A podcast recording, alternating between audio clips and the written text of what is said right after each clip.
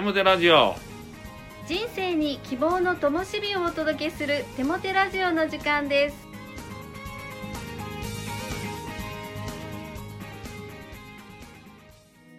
皆さんお元気ですね。パーソナリティのテモテ牧師こと新谷和重と。アシスタントのかなちゃんこと山本かな子です。テモテ先生2月ですね。はい。今年はとっても寒いですね、そうですよね。この1月にこの高砂にもですね大雪が降りまして、えー本当に慌てました。でも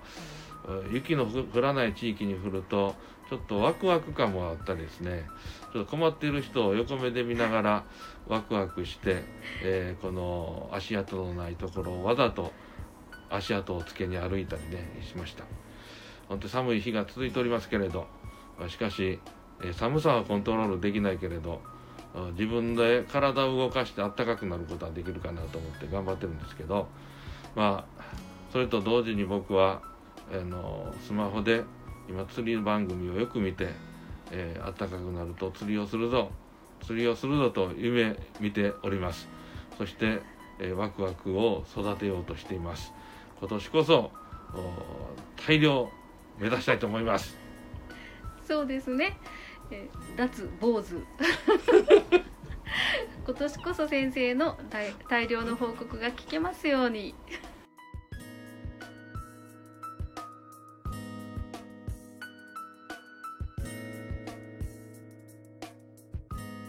今日のゲストは高砂教会の小島ひろみ姉妹です。小島ひろみさんこんにちは。こんにちは。2022年昨年は小島姉妹にとって大きな転機の年となったようですね教えていただけますか？はい。昨年はすごく激動の一年でした。2022年が始まってすぐに弟が天に召されたんですね。もう長年病気と戦ってて、でもそのと同時に救いも伝えてたんですけどもなかなか心が開かずこのまま死んでしまったらどうしようかなって思っている時に神様がすごい奇跡の見業を与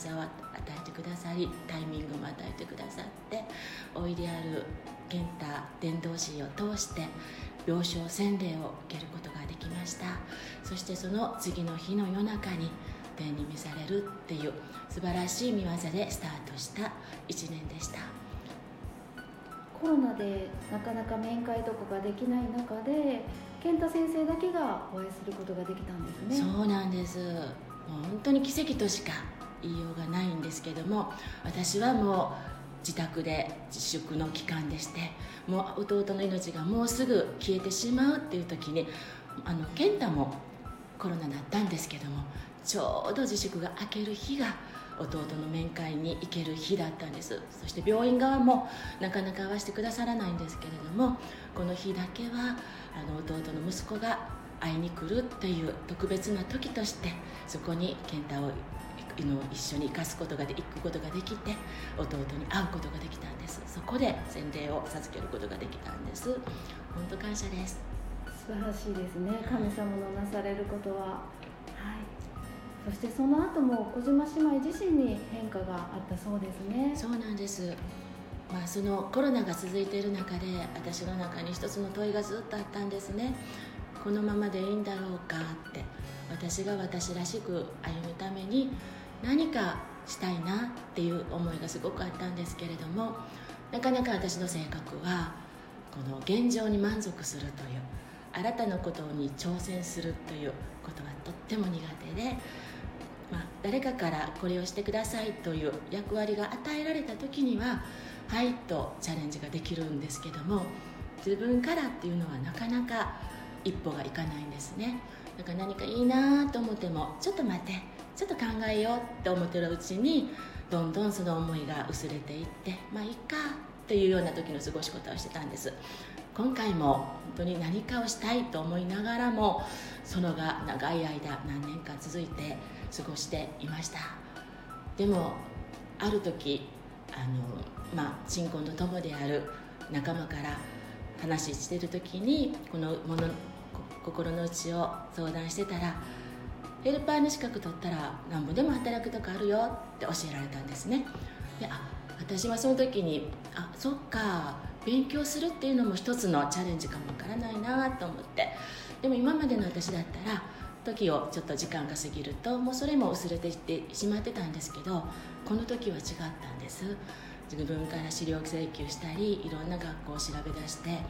私が行くんであればこのコースかなっていうのをもう自分の中に決めてたんですね、まあ、でも一歩踏み出せずなんか悶々としてたんです。ではその踏み出すきっかけというかあのよしっていうふうになったのはいつだったんですか？はい。それも不思議なことでした。こんな私に神様がなんかこう思いのうちに語ってくださったんですね、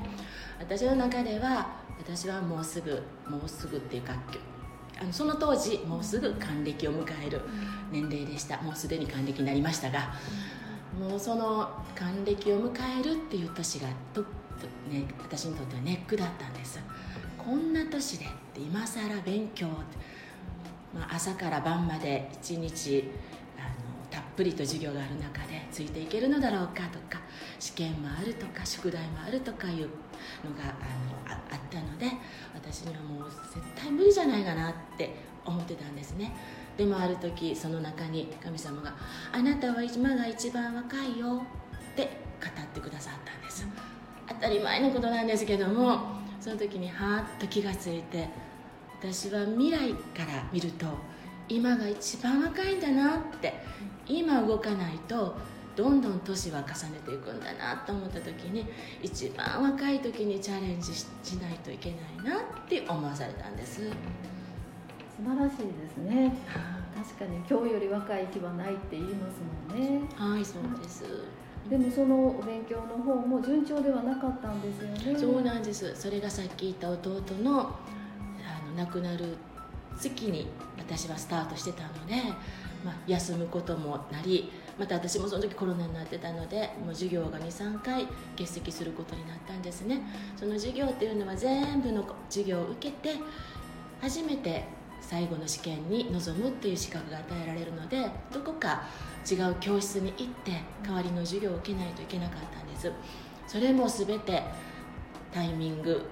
環境を与えられて同じクラスメートと共に卒業することができもう私の中ではこれでは万々歳で「やった神様ありがとう」っていう思いで終わることができました。素晴らしいですね。その後お仕事へとつながったきっかけは何ですか？はいもうその時はもうそれだけで満足で 私がもうチャレンジできたって、ああすごいことだってちょうどその頃あの大阪に一人で暮らすはずの母がこの高砂に引っ越してきて引っ越してきて1週間で足を怪我するっていうハプニングもありのその中で私が仕事に行くっていうのはまだまだ考えられない環境だったんですね。だからまあまあもういいやと なんかまた私もここで落ち着こうとしていたんです その時にあの、ま、教会の仲間のケアマネをしている友達から急にね LINE が入って「何月何日の何時から面接に来れる?」っていう私の意思働くっていうような問いかけもなくなんか面接の日を設定してくれたんですね私の中でははあこれは神様が行けって言ってるんやなって思った瞬間でした。それも面接という名のもとにその日に健康診断のこれだけの健康診断を受けてきてとか まあ、あの給料を振り込む口座番号教えてとかもうこれは面接というよりも採用ありきのなんか説明っていうなんかそんな感じであのスタートしたんです。もう私の中で私という人を神様がもうそこに使わすんだというので生かされたとしか思えない出来事でした。そうですね。意思関係なく、はい。こう迷う隙を与えないっていうところがすごい神様だなと思いますそうでした。もう職歴をねもし書くなら私は今まで働いたことなかったので職歴欄にはもう何も書くことないんです。もし他の普通の職場だったらこんな人誰も雇わないのに。なんかもうすでにもうありきでスタートしたこの仕事でした。そうですね。神様にはやっぱり小島姉妹の今までの人となりが全部履歴書になっているので、ね、世間で見る履歴書とは違いますよね。そうだったんでしょうね。本当感謝です。ではそのお仕事を始められてからはどうですか？はい。私の中では、まあ、今まで仕事をしてきたことがないのでお仕事っていうのはすっごく大変なことだろうと勝手に思ってたんですけども、まあ一言で言ってすごく楽しいんですね。まだまだ駆け出しで、まあ、あのちょっとしたことしかさせてさしてないんですけど偉そうなことは言えないんですけどもなんか行かせていただくお家お家に本当にそのあの必要とされてる方とのこのなんていうかな対話があり私がすることいったらお掃除とか、まあ、お料理なんですね。もう絶対人にお料理なんて出すことは無理だと思ってたんですけど、まあ、そんな難しいお料理は要求されることはないので、まあ、簡単なお料理なんですけどもそのしてお出しした時に「美味しいよ」って「ありがとう」ってもう美味しくないだろうと思うんですけど本当にそういう言葉をかけてくださる人たちと共に私は充実した今は仕事をさせてもらってるんです。もうこの仕事はすごいなと思っています。あそうですか。苦労されたこととかはないんですか？まあ苦労というか私はちょっと汚いところと苦手なんですけれども本当にこうそういうお家に行かせていただいたことがあったんですね、でもその時に私の中に思ったことが嫌だっていう思いではなく、なんとかこの人たちが普通の生活ができるようになるために私ができることは何だろうってとっさにそういうふうに思えたんですよ。だから本当にこう思わず手袋さっさとしてもう汚いところをお掃除したりなんとかこう生活どうしたら綺麗になるんだろうって必死になってる自分に気がついて私もびっくりしました。そうですね、うん、私もびっくりしました。で 本当にあの苦手と思っていることすらまるでもう最初から平気だったかのような変化ですよね。そうなんです。もう今ではそこのお家に行くのも楽しみですし今日は何をしようってもう期待を持ってなんか楽しみながらお仕事させていただいてます。素晴らしいですね。なんかそういう小島姉妹の姿が教会でお会いしてても伝わってくるんです。そうですか？はい。なんかいつも楽しそうで、うん、どんどん若くなられて本当にあの還暦からのチャレンジっていうのが嘘みたいにもっと皆さんにもお顔が見せれたらいいのになと思うんですけどますます若く美しくなられてなんか見ていてぜひお話を伺いたいと思ったんです。ありがとうございます。そう言っていただいて嬉しいです。はい。これからもぜひ皆さんのためにね神様の御心を持ってご奉仕されてください。はい。ありがとうございます。ありがとうございました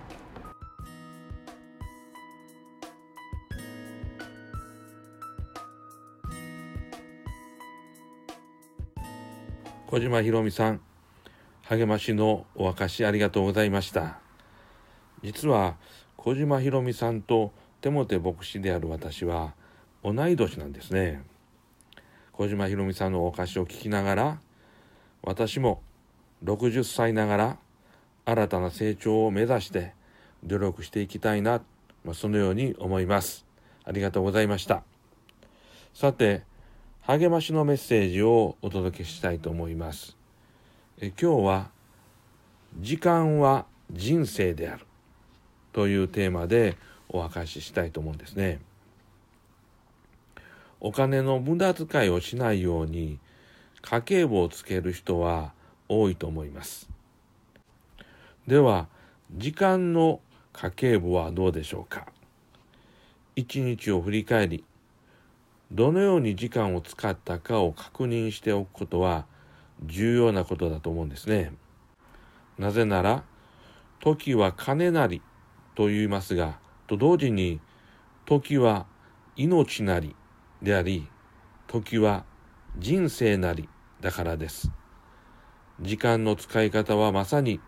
命の使い方であり、人生の使い方であると言っていいと思うんですね。私たちは命である時間を仕事で費やし、それをお金に換算して生活しています。そういう意味で、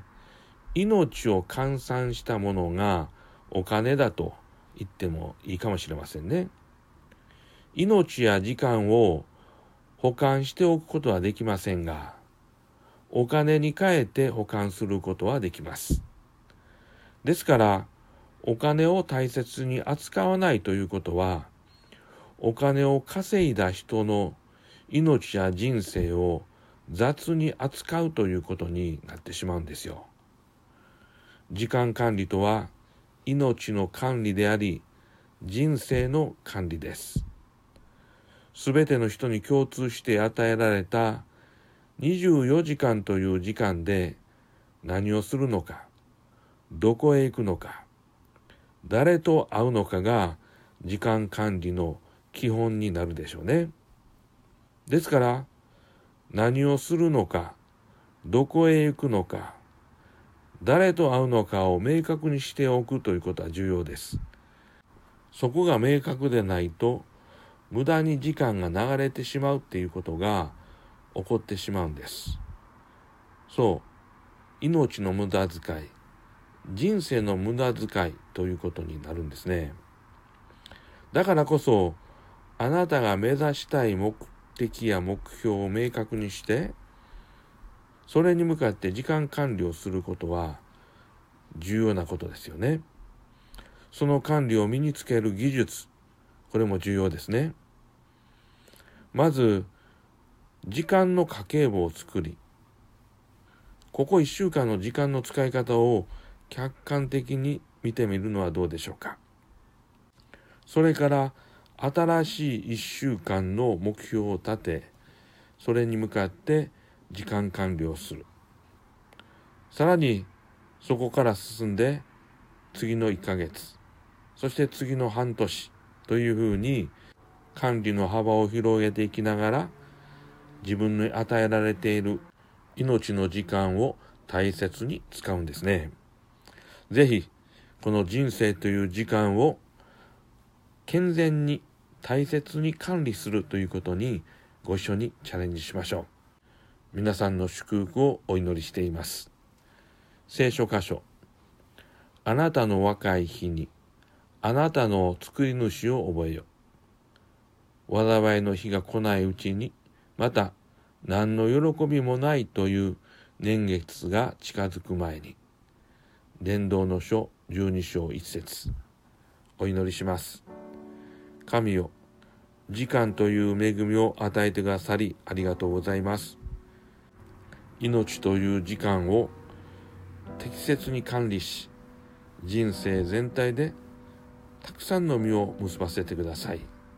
主イエスキリストの皆によって祈ります。アーメン。